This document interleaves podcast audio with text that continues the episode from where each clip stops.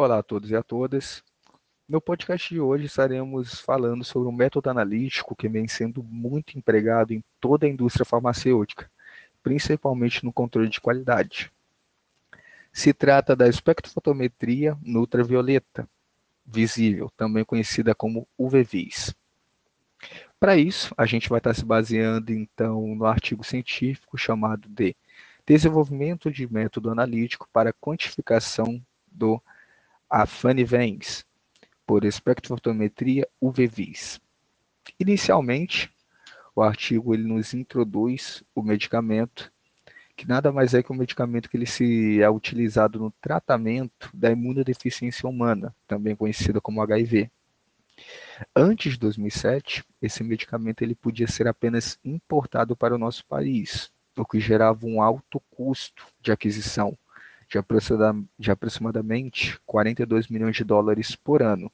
Contudo, né, no final desse mesmo ano, 2007, ocorreu o licenciamento compulsório, uh, o que nos possibilitou que a gente passasse a produzir um medicamento já em território nacional, o que barateou muito a aquisição dele e também a logística de transporte. Por se tratar de um medicamento de primeira escolha, são realizados diversos métodos analíticos a fim de poder averiguar a composição e a qualidade do fármaco. Antigamente, nós estamos realizando a cromatografia líquida de alta eficiência, que se trata de um método analítico muito confiável e bem difundido. Porém, ele tinha um alto custo de empregabilidade.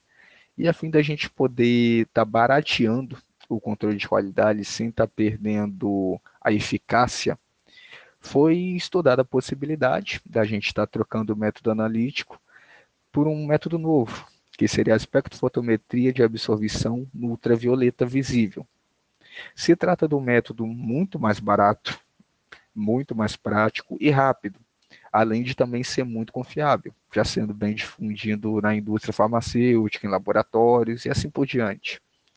Para a gente poder garantir né, a troca para um novo método, primeiramente é necessário que esse método novo ele passe por uma avaliação, que nós chamamos de validação, que nada mais é do que testes e exigências de alguns órgãos reguladores, como a Anvisa, a International Conference e a Harmonition. Então tá certo. No artigo, ele vai estar listando todos os testes realizados, o que foi feito, quais observações. Então, inicialmente, o fármaco ele foi submetido a todas as etapas de preparação da amostra, realizando-se em seguida testes de solubilidade com diversos solventes. Isso a fim de determinar o melhor solvente para aquele método analítico. Em seguida, foi desenvolvida então uma curva controle e o medicamento seguiu para uma bateria de testes, a fim da gente poder averiguar a confiabilidade dele.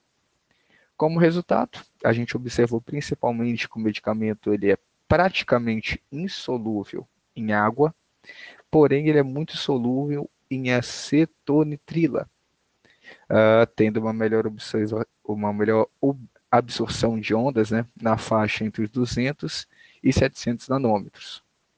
Porém, esse solvente que eu falei anteriormente, ele é um solvente muito tóxico e principalmente muito caro. Então, por conta disso, né, os pesquisadores optaram pela sua troca, pelo álcool etílico, que apresentava ainda uma boa, uma boa solubilidade e era de mais fácil aquisição. Uh, como conclusão, se mostrou um método muito robusto, preciso, e exato, uh, cumprindo com todos os requisitos previstos pelos órgãos reguladores, sendo uma alternativa mais rápida, segura e de baixo custo quando comparado ao método anterior, proporcionando com isso né, um custo menor de produção tanto para o fabricante, beneficiando principalmente o consumidor,